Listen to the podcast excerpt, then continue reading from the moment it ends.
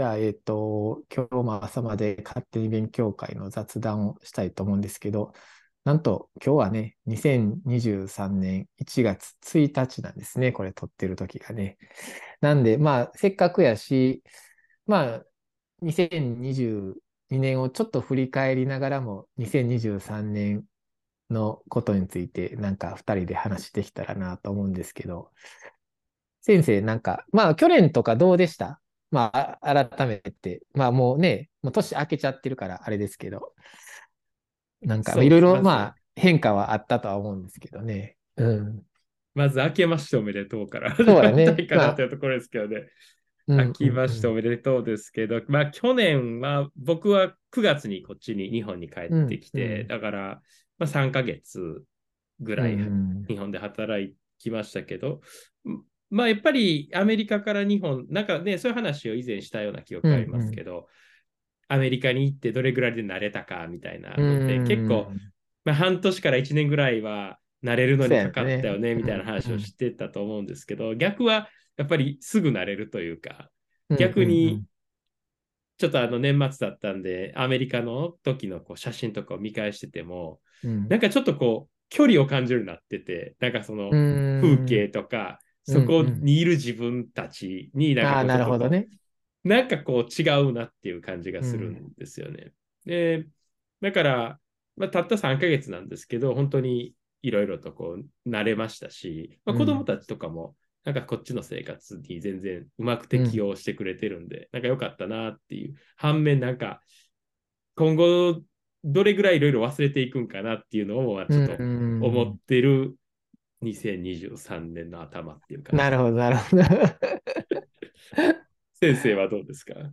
もう僕はまあだから9ヶ月ぐらいね、まあ経って、で、僕もまあ、まあ、その先生がさっき言ったみたいに、結構こう、昔の、例えば3ヶ月目、半年目、9ヶ月目っていう結構まあいろいろ自分の中でこう、ノート取ってたんで、それと、例えば日本の今も帰ってきてからの3ヶ月、半年、9ヶ月とかやって、こういろいろ見返したりとかしたんですけど、やっぱりまあ、それは日本はもともと住んでたとこやし、あとやっぱ日本語やし、まあ、文化もね、もちろん知ってる中でなんで、まあ、さっき言ったように、やっぱりまあ、まあ、慣れるのはやっぱ早かったかなとか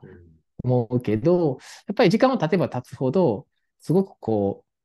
う、3年前の、留学する前の自分とはめっちゃ変わったなってすごい思ってね。で、何が変わったかって一番で言うと、やっぱり自分がしたいことをするっていうか、で、あんまり人のこととかはそんなに、まあほんまに本当の意味でやっぱ気にならへんくなってきたかなっていうかね。やっぱり自分が一番楽しいこととか、自分がワクワクすることとか、自分がやりたいって思うこと、その、それをすごく大事にするようになんかなったなっていうのを、なんか、こう、日本にずっといると、最初の頃はもちろん、その、やっぱり、いろんな意味で慣れたりとかせなあかんとか、いろんな外勤とか、まあ仕事とかの中身でも、バタバタしてる中で、まあ、やっぱり半年とかこう過ぎると、まあ本当にちゃんと慣れて、まあやっぱり昔の感覚も手術にしても、まあ戻ったかなっていう感じの中でやってて、その中で改めて、あ、なんか違うなっていうのがなんとなくだんだん分かってきた中で、何が違うかなって、この年末とか最近、まあいろいろ後輩とかと喋ってる中で考えると、そこがすごい変わったかなと思って。だからある意味ね、こう、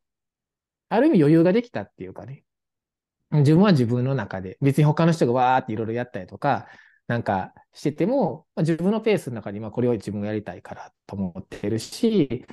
明確なゴールがしっかりある中で、こういうふうに自分はなりたいとかやっていきたいっていうものを今すごくこう目指して、まあ、一個ずつちゃんと真面目に取り組もうと 思ってやってるので、で、それがやっぱりアメリカでのなんか生活っていうか、特にアメリカはやっぱりこう、個人の自分のしたいことをみんないろいろやってるので、なんかそれを自分がやってるのを感じたときに、やっぱ、あ、なんか前とはだいぶそこが変わったかなとか思ったんで、うん。それが改めて感じたこの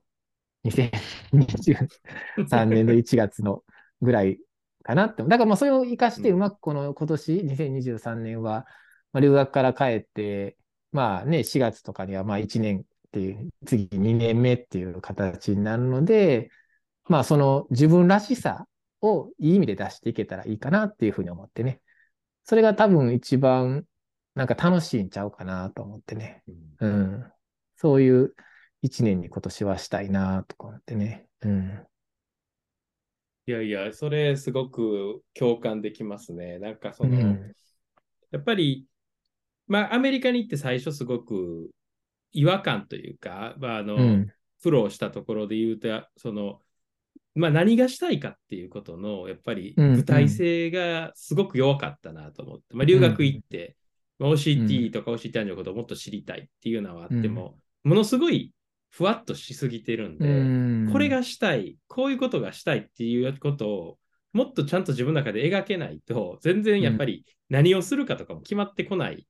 だと思うんですけど、アメリカだとそれがやっぱり逆に言ったら要求されるし、うん、で、逆にそれをしたい、僕はこれがしたいって言ったら、いや、それはお前はそれはあかんとか、いや、じゃあこんなサポートをしてあげようとかっていうことは結構言ってくるじゃないですか。うんうん、なので、あのまあ、留学、これから行く人とかにはいつもその、お金の交渉も絶対した方がいいよとか、うん、あのこういうのは1年の働き見て決めてくれとかっていうようなことを絶対少なくとも言った方がいいよとかってことを僕もまあ言われたけど、やっぱり言われてもやっぱなかなかできなかったけど、やっぱアメリカの文化でそれを言ったらあかんっていうことは全然ないじゃないですか。だから絶対言うべきだと思うし、うん、そこは自分の能力とそれを安売りせずに、自分はこんなことできるから、うん、むしろね、ちょっと大げさなぐらいみんな言うわけじゃないですか、そこで。うんうん、だからそれを自分がこんな人間でこんなことをして、こんなことをやりたいからここに来て、だからそれをこの値段で買ってくれぐらいな感じでやらないと、なかなかその、アメリカではうまくいかない。で、それがアメリカにいると、やっぱり自分の中でもなんか感じられてきて、逆に日本に帰ってきたら、やっぱりそういうのがあるのが大事かなって思うんで、まあ、先生がさっきおっしゃったみたいに、こう、人に影響されるんじゃなくて何がしたいかっていうのが、やっぱり大事。で、まあ、結構ね、あの日本だと言われたことをやっていくっていうのがすごい大事っていうのがあると思うんですけど、うん。うん、逆にそこに依存するっていうようなパターンもよくあると思うんですよね。だから、ね、どうしたらいいんですか？いや、その言われたことやりますみたいな感じで、うん、でも何がしたいかっていうのはやっぱり最初にないと、うん、なかなかそれも、なんていうか全部がぼやっとしちゃうんで、うん、そこを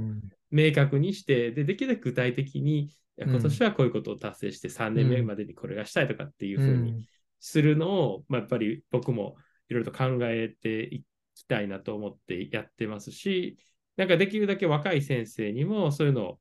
なんかそれが言ったら厚かましいとかそんなん思わずに自分がしたいことをもっと出すべきじゃないかな。ただそれが変なことだったらね、なんか言われると思いますけど、うん、できるだけこう、正しいこととしてやってくれたらいいなと思いますよね。うん、うん、うん、そうだね。だから、ほんまに、ほんまにまさにそうで、だから自分勝手なんとはちょっと違うねんね。なんていうんかな。わがままっていうのとはちょっと違うやん、そういうのって。で、多分、やっぱりだから、こう、自分がやりたいことをばっかり言うのはもちろんあかんと思うし、そのためにはまずちゃんとしたことをまずちゃんとやっている中で、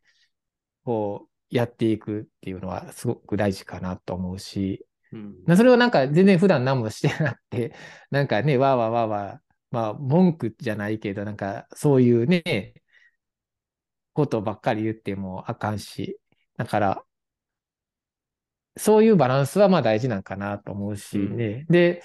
アメリカでもやっぱりこう、なんていうのかな、まあ、ちゃんとそのやってるかどうかっていうのもやっぱすごく見られるやん。当然そりゃそうなんやね。だから、うんやっぱり真面目にちゃんと仕事してるかっていうのも見られるし、だからこういうのやりたいって言っても、当然最初から話なんか通るわけないけど、やっぱり半年とか、まあ、ちゃんとこう仕事してるよね、成果を出してってるよね、成果が出てなくても成果を出そうとしてるよねとかっていうのがあったら、やっぱりそこで初めて次の交渉っていうのも聞いてくるかなと思うので、やっぱりそういう、まあ、当たり前のことやけど、まあ、ちゃんとやると。その中で自分の意思をちゃんとやって言われたことやってるだけじゃなくて自分の意思を見せていく。まあ、それがやっぱりすごくちゃんと評価されることになっていくかなと思うので、うん、まあね、そのきっちりやるっていうことは大事だなと思うけどね。うん。なんかそれで今、ふと思い出しましたけど、結構なんか、後から言われた、アメリカにいた時ですけど、言われたことで、うん、ラボの、まあ、ミーティングとかって結構月に3回とかぐらいあるじゃないですか、うん、そのちっちゃなやつとか、大きいやつとか。うん、で、結構積極的にそういうところで発表してたんですよ。別にその、うん、デューティーで毎回するわけじゃないんですけど、なんか進捗があったら手を挙げて、あの、あ、じゃあ今回ちょっとデータ新しいのあるから出しますみたいな言って、で、結構まあそういうのスライドとかを、は結構スライドとか作るの好きなんで、こうバーで作って、まあ毎回プレゼンをしてたんですよね。で、まあ最初の方はそれもなんか、こいつ何が言いたいんやろみたいな感じだったんですけど、結構毎回僕はちゃんとそれやってたことを、なんか最後ら辺に、まあ別に新しく来た、あのメンバーがあんまりなんかちゃんとプレゼントのスライドとか作らずにもうデータだけポンポンポンって貼ったみたいな感じでやってて、いや、あの、あいつはいつもちゃんと作ってたぞみたいな感じで、ああいう風に見習ってやれみたいな。で、あ、そういうの見てくれてたんやなみたいな感じで、別にそれはなんかその、仕事と思ってやってるわけじゃないんですけど、まあどうせね、そこでみんなの前でやるんやったら、そういうのしないと、まあ英語も拙ないわけで、うん、伝わらなかったらもうなんかうだうだしちゃうからと思ってやってたんですけど、うん、でもやっぱりそういったことも積み重ねかなって、何でもだから、で、だんだんとそうやって頼られて、それこそ、まあ今とかちょっとアルボの小6でめちゃ大変なんですけど、そういうのも頼ってもらえるってことはやっぱ必要なパーソンっていうのもあるじゃないですか。だからこっちのお願いも聞いてもらえるっていうので。そうそうそうそう。なので、やっぱり、まあ、大きな組織とかだと、やっぱり組織のルールとか、組織の、まあ、ベネフィットと個人のね、ベネフィットが、うん、なんかこう、めっちゃ忙しい時やのに、なんかこう、あれのデータ、うん、フィギュア書いてとか作ってとか言ったら、きついけど、でもやっぱそういうのやることが、また次のお願いとかにつながるっていう、まあ、ウィンウィンにならないと、結局、お願いも聞いてもらえないし、そうそうそうのが、まあ、ありますよね。だから、そういうのはめっちゃ大事やね。俺もだから、まあ今の先生の話で思い出したけど、あの、やっぱり工事は よう私のオフィスに来んねんっていうのを他の人に 言ってたのを思い出した。だからまあ俺もしょっちゅうしょっちゅう行ったしね。じゃあ自分のミーティングの終わった後にはもちろん、やっぱり当時は英語ももっと喋れへんかったから、伝わらへんねんね。細かいところのディティールまではね。だからもう一回終わった、ミーティング終わった後、ラボミーティング終わった後に個別でもうちょっと詳しく説明させてほしいから、話したいとか、ちょっと誤解があったら困るから、ちょっとそれをもう一回ワンオンワンで話してとか、それ以外にももうしょっちゅうちょっと今日話したいからとか言って、うん、いろいろ話して。だから熱意って伝わるんですよね。そういうその、いくら英語がとかそういうのがあれでも、その、あこいつちゃんと何か言おうとしている、なんか、必死やなみたいになって絶対伝わって、やっぱりそういった熱意はすごく相手に影響を与えるそうね、与える、うん、それがやっぱり in person のまあ良さっていうのはあると思うんですよね。ね。うん。うん、で、そういうのがあるとオンラインでもうまくいくけど、ね、やっぱりオンラインだけでそれを作るのって結構難しくて。難しいんちゃうかな。うん、なかなかねあの、伝わってきにくいところがありますけど、でも、やっぱりその、こうやってやりたい、伝えたい、やっぱり自分もそれを学びたいみたいな思いっていうのはすごく大事で、それはやっぱり英語力とか、そんなんとはまた別のうん、違うね、うん、パラメーターだなとはすごい思いますよね。うん。そうだね。だ俺もボスに言われたんが、まあ、あの、CV と、まあ、今までの業績と、まあ、あとはリコメンデーションレターと。でも一番大事なのはやっぱり情熱っていうことを言われたんで、やっぱりそういうのがやっぱ人を動かす時にすごく大事。だから逆に情熱をじゃあ持とうと思ったらどうやったらいいかって言ったら、自分がこうしたい、これやりたいっていうものがあるかどうか。で、それがほんまに嘘じゃないかどうかっていうのがやっぱ多分大事だと思うんだよね。なんかかっこいいことを言いたかっても自分がやっぱりそうじゃない時って多分あると思う。特にこう、何がしたいか分からへん時っていうのは、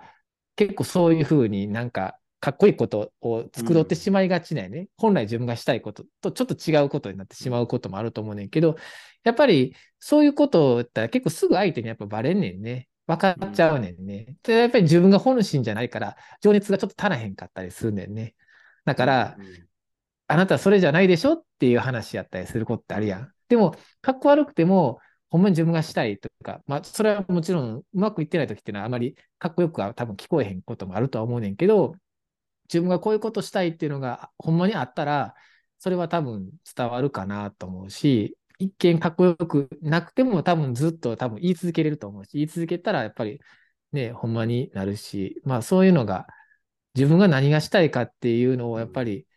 考えることっていうのはすごい大事なんかなっていうね、うん、嘘をつかない感じでね。うん。いや、それで言うとなんか今、まあ久々にあの OCT の数をすごい見てるんですよ。うん、生データを。で、うんうん、まあ本当に帰国前もちょっと忙しかったからそんなんしてなかったですし、そこからなんてほとんど見てなかったんですよ。で、久々にガーって見てたら、うんうん、まあそれはあの見ないといけないからまあ見てるんですけど、レビューみたいな感じで。うん、やっぱりこう、この作業嫌いじゃないなって改めて思って、うんうん、そんな画像を見てるだけなんですけど、やっぱそれ見てるといろいろこう見えるものがあるっていうか、やっぱりこう考えることもあるし、うん、なんかその、まあ、だからそれは向いてるんだろうなと思うんですよ。こうやってイメージングのことをして、で、それを見ながら、これだったらこうなんちゃうかとかっていうふうに考えるっていうことが普通じゃない？でも多分普通の人は、まあ、1スキャン400枚ぐらいある B スキャンとかダーって見たりとか、結構だるいって思うと思うんですよね。で、あのセグメンテーション変えてどう見えるかとか、そんなんして何の意味あんのみたいな感じになると思うんですけど、だから、やっぱりそれって好きじゃないとなかなかできないと思うから、やっぱりそういうのが好き、なんかイメージングだとこんなん見えるんちゃうかとか、好きやったらそれがやったらいいし、うん、なんか今やとそのディープラーニングとかは僕らも使ってますけど、うん、でもそれが本質ではないんですよね。それを使ったらもっと簡単に見えるとか、なんかその僕らが手で見たものをより簡便に見るために機械を使うっていうのはあっても、やっぱりディープラーニングから拾い上げてきたことから再展開するっていうようなパターンがうまくいくかちょっとまだまだ分かんないところがあると思うので、なんかあのそういう言葉に惑わされない方が絶対いいなって。でも、まあ、同時になんかそれやってたら、なんかその、あ、これとこれ組み合わせたらもっと効率的になるなとかっていうのを、なんかあるじゃないですか。それ見えてくるというか。だから、うん、やっぱ自分の一番好きなことをまず掘って、なんかその、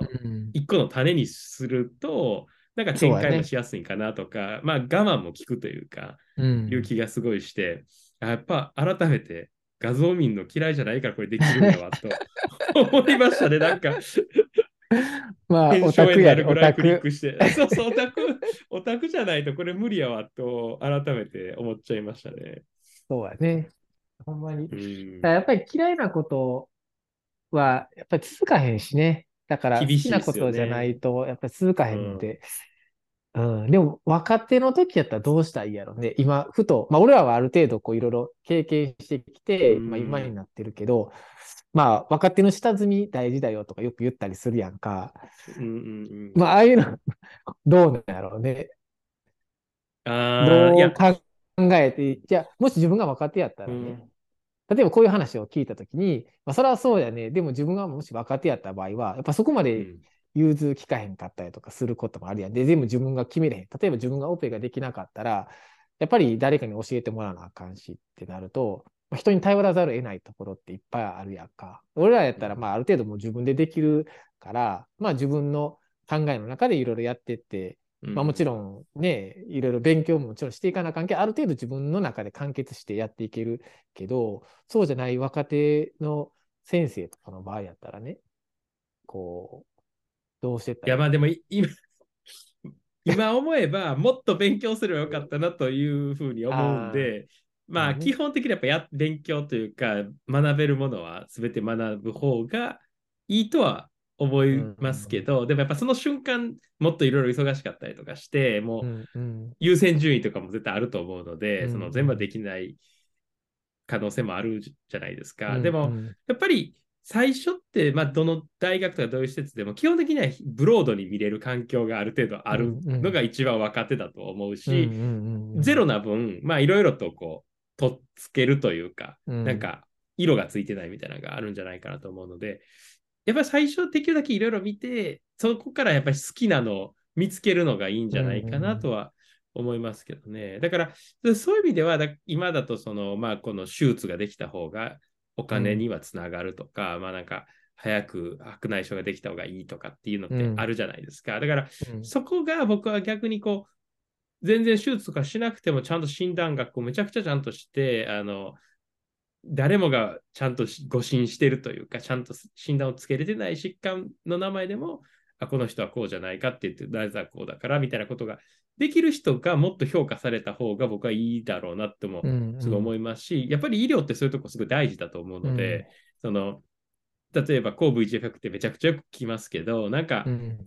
打てば OK みたいな話じゃないじゃないですか。ちゃんと診断して、その上でやらないといけないと思うんですけど、でも結構打てば水は引く、網膜の水は大体引くことのが多いと思うんで、なんかそれってそのちょっと違うんじゃないかな。だから、いろいろそういうのを診断学とかも理解した上でやれるってもいいって環境があったら、もっとみんな多様になれるんじゃないかなっては、すごい思うことはよくあるんですけど、まあ、それは、ね、僕一人がどうこうできることじゃないですけどね。うん、なんかでも、その方がなんかもっとみんなピュアに、あもっとこの小にやりたいとか、なんか、異様に大変にやのに、なんかそれでは全然お金にならないから、そういう道やめた、やめたっていうのは、なんかすごいもったいないような感じがあって、なんかまあそういうのがあるか知らないですけどね。なんか、もっと、もっといい分だったら、いろいろ選択肢に行けるんじゃないかなっていう気はするんですけどね。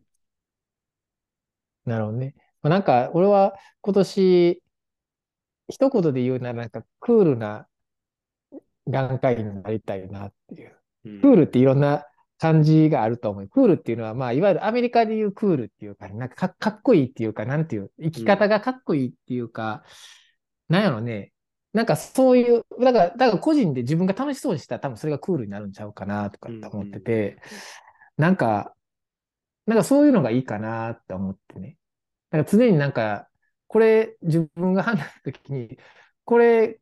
クールかな、クールじゃないかな、みたいな感じ、自分のポリシーとしてね、いろんなあ場面が多分こう、これどうしようかなっていう時に、こっちの方がやっぱクールやろうなとかっていう感じ。まあ、例えばもちろん手術だって、こう、綺麗に終わった方がクールだよねっていう感じやし、まあ、時間ももちろん早くした方が、それは患者さんにとっての負担も少ないけど、やっぱり仕上がりが綺麗になるっていうかね。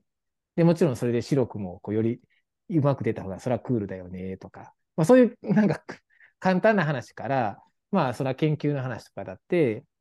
まあ、この身近な、ちょっとしたことよりも、もうちょっと大きい夢に向かっていってる方がクールだよね、みたいな話とか、そういうのも考えながら、なんか何でも、まあ、クールじゃないか、クールかクールの方がいいだいいよね、と。そこにはもちろんしんどいこともあるかもしれんけど、でも、その先にクールなことがあるんやったら、しんどいことはまあ別に頑張ってやったらいいかなっていう話。どっちがクールかクールじゃないか、結果が出たときにどっちがクールやろっていうので、クールな方を選ぶ、いろいろ2つもし迷ったら、常にクールを選ぶ1年にしようかなっていうふうになる、今年は。一言で言うとね。その中にいろいろ細かい、こ具体的な目標とかはあるけど、うん、なんかそんな、あ眼科医1年を今年は過ごせたらなっていうのは思っててね。うん、うん。いや、いいじゃないですか。なんかあんまり、あんまりなんか具体性も何もないけど、でも具体性がないけど、そ本質的なところが多分あれば、多分いろんな選択肢はいい方向に行くんかなとか思ってね、うん、新しい場面に遭遇した時でも、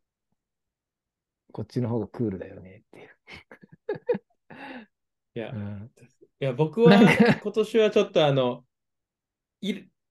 前からずっとこの多施設でみんなでやった方がいいよねってことをいろいろな時に言ってると思うんですけど、それがまあ、あの帰国してからでも、もうちょっと何個か、そういったそのグループで、愛知とどっかとどっかとみたいな感じでやるのができてきつつあるんですけど、うん、それを形にやっぱりしていかなあかんなと思って、やっぱりそれでいい形でやっていったらもっとそれが輪を広げれる可能性があると思うので、あの、まあ、国内、国外いろいろや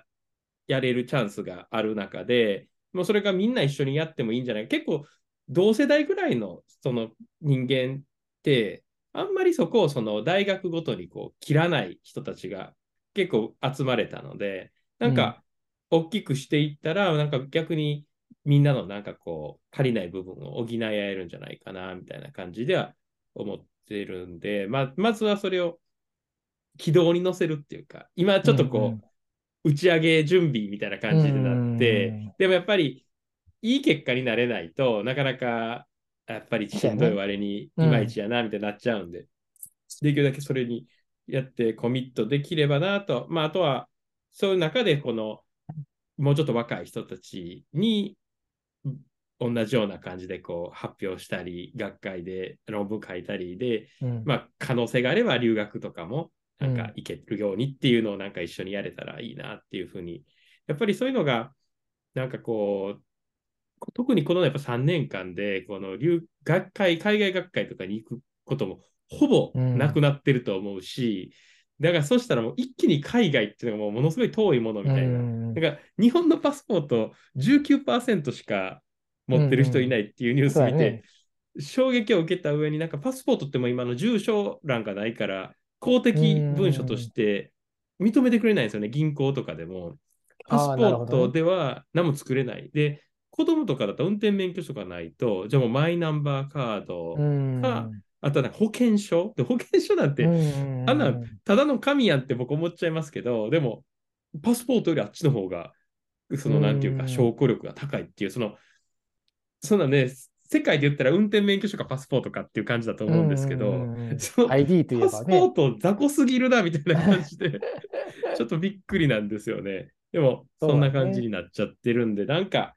海外がすごい遠いかなみたいな。なんか切れたらなかなか取るのめんどくさいかもしれんし。いや、だからなんか俺今年やっぱ正月とかこういろんな人に会ったりとかしても思うのは、やっぱ俺らはこうコロナの時向こうにいて帰ってきてて、うん、日本のこのコロナを知らないから、うん。まあ、今年なんか3年ぶりぐらいのなんか規制がない年末っていうか、まあ、あれ、それコロナ始まって以来のほんまに行動制限がない、なんか年末年始なんかな、なんかそんな話をなんかニュースでもやってて、まあ俺、俺らからしたらそ、まね、あの行動制限があった時とかを知らないから、今年はすごいやっぱ人が多いらしいねね、なんか初詣とかでもね。ああ、なるほど、なるほど。でもなんか別に、まあ普通やんっていう感じやし、そうですね、3年前と同じぐらいかなみたいな。まあまあまあ、そんな、まあそんな人、やっぱそれは年末やし人いるよねとか、うん、なんかお肉屋さんの前とか人いっぱいいるよねとか、うんなんかあるじゃない、大晦日とかやったらね。うん、だから、それが、まあ俺らはなんかその、この2、3年コロナのことを日本知らへんから、ある意味、やっぱり海外そうやってまた学会行くのとか、やっぱ去年もすごい学会行ったりとかしててね、やっぱりね。海外学会も行ったし、まあ来年のに、今年の2月もアパオも行くし、うんアルボも行くし、まあ AO ももしかしたら今年行くかもしれへんし、とか、なんかそんなんやったらいろいろ、結構いまたいろいろ行くんやけど、なんか多分そういうマインドにあ、だからコロナっていうマインドが少ないのはもしかしたら海外にいたからかなとかっていう、うんその日本のコロナの規制っていうのはあまり知らないだけに、なんかそこはなんか他の先生とかと喋っててもなんとなくちょっとギャップを感じるなっていうところがあってね、うん、ある意味良かったんかもしれないけどね。うん。いやいや、そう思いますね。なんか、まあ、アメリカだったら、去年の終わり、秋ぐらいから再開しましたもんね、学会が。なので、もう、1年ちょっと、だから止まってたのが、うん、1年ちょっと目ぐらい、半年、1年半ぐらいから再開し始めて、ね2年目にはもうほぼフルオープンしてたので、うん、なので、結局、まあ、そこまで癖づかなかったっていうか。そうだね。だから、うん向こうでコロナでも別にその旅行全然行かなかったとかはないやん。まあ、例えば飛行機とか乗ったら、ちょっと、おまあ、帰ったらね、テストしてとか、まあ、そんなんはあったりとかしたけど、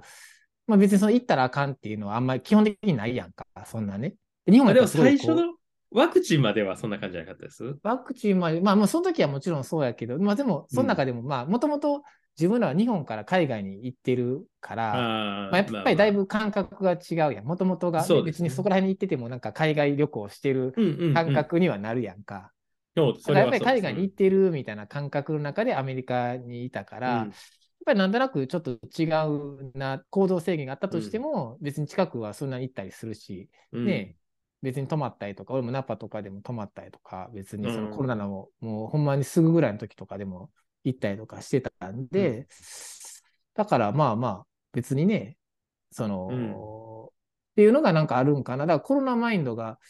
なんとなく他の人と喋っても少ないんやろうなっていう気は、やっぱりしててね。うん。それがなんかちょっと違うんかなっていうふうに思ったかな。うんうん。まあ、あれもだからその本当のリスクとかのみならず、やっぱりこう、うんうん。マインド的な部分っていうのも絶対あるじゃないですか。うんまあまあアメリカだったら、まあ、うん。まあ、病院内とかは当然全員マスクっていうのはまだまだ、うんうん。いつの季節だろうとするっていううんうん。ふうになってますけど、基本的にはもう外ではマスクはいらないし、うん。ご飯食べるところでも別にみんな普通に食べてるっていうような感じで、で、ワクチン打った人だけで集まってたら、もうマスクなんかせずにうん。お,、酒飲んでみたいな感じ。うん。で、やるってことに慣れてるじゃないですか、もう。うんうんうんで、別にそれでなんか、大きなことが起こらないみたいな感じで、まあ、時々コロナかかる人いるけど、別に普通に、まあ、ちょっと風邪ひいたぐらい治るんやから、もういいでしょうみたいな感じで、やり過ごしてる感じですよね。でも、うんいっぺんやっぱそれ、やめ、やらないと、やっぱその恐怖とかも、やっぱ怖さとかもあると思うので、そうやね。実際それで、うんあ、案外大丈夫なんや、みたいな感じなのがうん大事なんやろうな。うんでも、それがいつできるのか、ちょっとそうやねわかんないです。よね。うん。だいぶとでまあも、まあマイン、ドなん良くなってきたんかもしれないですけどね。そうやね。まあ今のやつが過ぎたら、まあいよいよなんかな。うんまあ中国のやつにまあいろいろ あるけど。うん。うんそうですね。そうやね。うん。まあマインドの問題はやっぱ大きいんかなとかっていう気はして。ね。うん。でもまあマインドは大きいと思いますね。今年はなんかみんないろいろ、なんか Facebook とかでまあみんないろいうろん。おめでとうとかのああいうのを見てても、うん海外学会行きますみたいな感じなのはなんとなく多そうう。なん気がするので、まあほんまに今年はなんかみんないろんなところに行って変わっていくんやろうなと思うけど、まあでも変わる人と変わらない人はまたやっぱいる、いるし、ね、一歩踏み出すのって結構大変やったりとかするから、そういう中で。でもあんまりコロナのこととか言ってる人が減ったんかもしれないなって気しますよね。そうやね。うんうん年末のこととかでもあんまり見ないですよね。そうやね。うん。うん。うん。まあ、いよいよ日本もね、開国ですか変わっていくか。うん。でもこの3年ぐらいのいろいろな変化は、俺らがやっぱ海外行ってた、留学したっていう経験もそうやけど、日本人も多分このコロナっていうものの、なんかすごくやっぱり変化っていうのを、また違う意味で感じているんやろうね。うんうんうんだからうん。そういう変化がどう今後変わって出ていくか、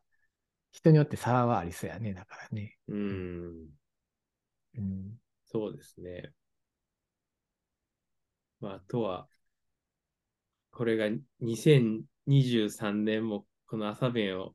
どこまで続けていけるかっていうところも、そうやこれでもね。もうそろそろで2年ですよね。そうやね。今度でもう2年やね。2年ってすごいよね。2年って。2年間って結構、すごいな。よう続けたいや、相当ですよ。これだっ二て第1回が多分1月の多分十何日。終わりぐらいですよね。うんうん。だったと思う。うん。これこそがコロナのど真ん中でしたもんね。そうやね。うん。そう考えると、振り返るまあいろいろあったんかもしれんね。この2年間でね。うん。改めていろいろ聞くと、当時の自分の心境をうん呼び起こすことができるかもしれないですね。確かに意。外と。うんそれはあるかもしれん第一回は2月1日ですもんね。そうやね。1月だから、さもっとは、もっと前にだって1回収録してたから、多分1月中旬ぐらいに最初収録したと思うねんけど、ね。そうですね、多分。うん、ううん。ん。そううだと思います。うん。まあ、でもぜひなんかリアルなやつもいっぺんこれでやれたらいいですよね。なんかこそうや。ね。オフ会？オフ会というか、うん。何か、まあ、雑多にいろいろ話せたらいいなと思うんですけど、うん何かしらうんね、そういうのができたら。そうやね。うん。まあ、去年もね、朝弁を通じて、まあ、いろんな人との出会いもやっぱあったし、う。うんん。だから、まあ、こういうのを続けながら、いろんな人とね、また出会うきっかけになったらいいかなと思うし。そうですね。うん。まあ、なんか、本質的なね、チャンネルになったらいいかなとは思うねんけどね。うんいろいろね。こういろいろ、言い悪いっていうよりは、なんかこう、議論することがいろいろできたらいいかなっていうふうに思うので、うん。まあ、だから論文をこうやって読んでって、いろいろ、まあ、ね、紹介する中で、まあ僕らも勉強して、まあディスカッションしたりしてるけど、まあいろんなテーマがね、やっぱある中で、まあ眼科のアンメット、ね、メディカルニーズ、どんなものがあるかっていうのを、まあ僕ら自身もこうやって読みながら勉強しているっていうかね、うんっていうところなんで、まあそういう中で、まあいろんな人と、まあまた議論しながら、いい方向にね、眼科の未来が明るいっていうところをを目指してね、そういうのうんにちょっとでも貢献できるようなものになったら、まあ、あー本望っていうかね、うんそうですね。かなとは思うけどね。うん。そうだね。じゃあ、まあ、そんな。2023年はこんな2023感じで年。。こんな、はいまさに1月1日ですけど、今日は。正月元旦から、あの、元日からこんなね、うん、してるってことですけど、まあ、これがまあ、オンラインの、まさにコロナのね、あの、恩恵かもしれん。だから。あまあ確かに確かに。そんな、だって、ね、この1月1日からこんな会って話するなんて絶対できひんけど、オンラインやからこそできるっていうね。確かに、間違いないです。まさにこれ、ここの朝弁そのものが、まあ、コロナの恩恵やね。うん。まあ、プラスの面。プラスの面っていう意味でねそうそうそううんなんで、まあ、そういうものを介して、またね、今年1年ちょっとはーい。頑張りましょうか。はい。はい。いますよろしくお願いします。良いお年を。はい良いはい。今今年もよろしくお願いします。は。はいい。では。